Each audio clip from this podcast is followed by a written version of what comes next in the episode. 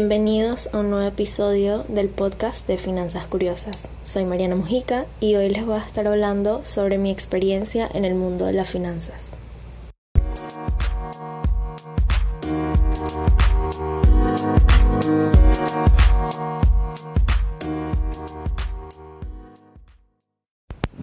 El día de hoy me gustaría comenzar con nuestro lema, hacer que las cosas funcionen porque creemos que las finanzas siempre están involucradas en distintos aspectos de nuestra vida y si bien el dinero no es lo más importante, es un medio que facilita, pero también hay que saber manejarlo.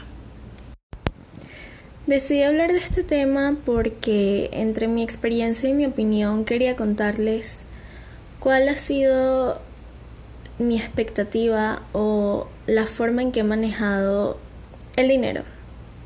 Empecemos por lo más básico y lo más sencillo, porque es lo que nos enseñan desde pequeños y a lo largo del tiempo vas madurando y teniendo distintas perspectivas y dándole valor a distintas cosas, bien sea espiritual, bien sea material, emocional.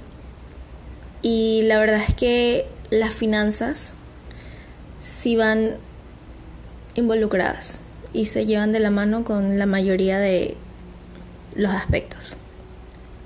Ustedes escucharán esto y se identificarán con mi historia o tendrán una opinión diferente.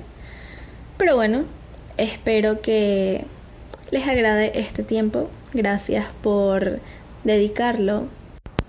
Bien, me gustaría comenzar por la infancia. Eh, hay muchos métodos para inculcarle a los niños el ahorrar, el conocer el dinero, cómo manejarlo.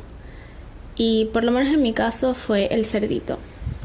Toma, guarda en la alcancía para que tengas dinero, para comprar cosas que quieras o ahorrarlo. Tengo que admitir que en ese tiempo no era buena ahorrando. Ahorita ya lo he logrado más, pero es como mencioné, vas conociendo y madurando esas etapas. Y siempre de niño está esa curiosidad de conocer y cómo funciona y los adultos lo están haciendo y mira el billete y la tarjeta. Es todo un nuevo mundo por descubrir. La verdad es que como niño el tema dinero es muy curioso y muy gracioso también. Una anécdota de mi primita es que ella siempre tenía los billetes de monopolio y con eso pagaba. Y es muy gracioso porque indistintamente ella observaba y seguía la conducta, porque también somos personas y seres que seguimos conductas y adquirimos conductas. Yo recuerdo una caja registradora, siempre me gustaba guardar el dinero, recibir el dinero cuando jugaba y ordenarlo. Ese, esa era siempre mi meta. Bien, en la adolescencia eh, ya conoces un poco más, sabes el valor, cómo funcionan las cosas. Y bueno, en la adolescencia gastas tu dinero, digamos, en cosas no necesarias, sino menos relevantes. Cosas que son por moda, ropa, estás definiendo tu estilo y tengo que admitir que yo tuve mi época de gastar dinero, mucho dinero, sin saber su valor realmente. Cosas que ahora las veo y digo, wow, pude haberlo ahorrado, pude haberlo guardado para otra cosa, gastarlo, invertirlo. Obviamente desconocía totalmente este nuevo mundo de inversiones, ahorrar, manejar el dinero, administrarte. Pero bueno, cosas que, que vas aprendiendo en el camino. Y ahora ya este es el momento donde estoy diciendo como, wow, mira, el dinero te sirve para muchas cosas y lo puedes invertir, lo puedes ahorrar. Hay distintos métodos para utilizar ese dinero. Em, yo siempre he dicho quiero una tarjeta de crédito porque me parece una herramienta excelente y me parece demasiado interesante el hecho de que tú puedas gastar dinero y lo puedes pagar luego. O sea, wow, qué chévere. Em, y bueno, sí, la verdad es que son como las etapas que he vivido hasta ahora con el dinero. Con esto quiero decir que vas moldeando y vas adaptándote a las situaciones y vas renovando tu portafolio de opciones. Quiero agregar que como estaba pequeña y obviamente no conocía los términos con amplitud, voy a darle crédito a mis padres porque fueron los que me introdujeron en este mundo de las finanzas. A pesar de que ellos son farmacéuticos, con la empresa me pudieron mostrar práctica y teóricamente cómo funcionan las finanzas en una empresa. Eh, administrativamente también, y eh, la verdad es que eso me dio mayor amplitud y conocer mucho más, desarrollar todo ese conocimiento. Además también los cursos que realicé durante mi adolescencia y pues ahora actualmente también le voy a dar crédito a mi novio porque él sí estudia finanzas y él es el que me está ayudando a entrar de lleno a este mundo de finanzas, porque él tiene el conocimiento más fresco, está más acorde y al tanto de las noticias que ocurren y cómo funcionan. Y adicionalmente también mencionar a mis tíos y los familiares que me han podido dar consejos sobre estos temas porque la verdad es que es muy bueno y muy gratificante que las personas quieran compartir contigo sus conocimientos. Entonces, eso es parte importante también de lo que incluye la vida y cómo se relaciona con las finanzas. Este es un claro ejemplo de cómo funciona nuestro lema. Otro punto que quería abarcar es el esfuerzo y el trabajo, el tiempo que le dedicas a educarte, a trabajar para lograr esa libertad financiera que todos queremos. Y eso es muy importante porque te permite manejarte mejor, organizarte, saber qué quieres, marcar tus objetivos, trazar tus metas para poder lograr algo tan importante como es la libertad financiera, lo que te va a permitir tener mucho tiempo para tu vida. Creo que socialmente venimos acostumbrados a que para tener una buena situación económica o tener tus finanzas bajo control, por así decirlo, debes tener cierta edad, debes haber logrado ciertas metas, por ejemplo, haberte graduado, haber hecho un posgrado, una maestría, y así sucesivamente. Pero actualmente eso está cambiando porque como estaba comentando Luis la semana pasada, el ser autodidacta es algo que con toda la información y todos los medios y herramientas que hay actualmente, es lo que te permite explorar más allá de tus capacidades y saber cuáles son realmente y cómo abarcar todos los ámbitos. Por eso financieramente hay mucha gente por ejemplo, ahora los jóvenes de 15, 16 años ya están empezando a tener esa curiosidad por saber qué es un portafolio, ampliarlo, se están informando bien de todas las herramientas que hay para lograr la libertad financiera, los métodos. Y la verdad es que es muy importante esto porque, como mencionaba, saber manejar el dinero, y saber controlarlo es algo fundamental.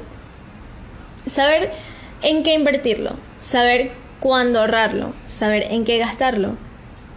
También hay muchas corrientes actualmente. Em, el ser minimalista, por ejemplo, está muy en boga ahora porque es una forma de vivir sin extralimitar tus recursos. Vivir con los recursos que son realmente necesarios y tener conciencia sobre lo que gastas y sobre lo que realmente necesitas. Me parece excelente que como sociedad estemos cambiando esto y cada vez estemos educando más a los niños, a los jóvenes sobre este tema, incluso a los adultos mayores que están ahorita por tiempos de época, también están adquiriendo ese conocimiento. O sea, eso me parece súper excelente porque así a pesar de la competencia que hay, porque es una, es una competencia humana, es una competencia natural, todo el mundo va a poder lograr y alcanzar sus metas, tanto financieras como personales. Y todo el mundo podrá tener la posibilidad de tener un poco más de holgura y no sacrificarse tanto a pesar de que esté colocando esfuerzo en busca del bienestar personal y común de, de todas las personas. Recuerdo cuando empecé a estudiar economía que nos preguntaron ¿por qué están acá? Y la respuesta de la mayoría de las personas fue porque quiero tener dinero, porque quiero manejarlo, porque quiero manejar mis empresas, las empresas de los demás. Y sí, todas son respuestas válidas completamente. Pero lo que nos dijeron fue, ok, si quieres hacer todo eso, tienes que tener tres cosas básicas. Disciplina, constancia y mente abierta.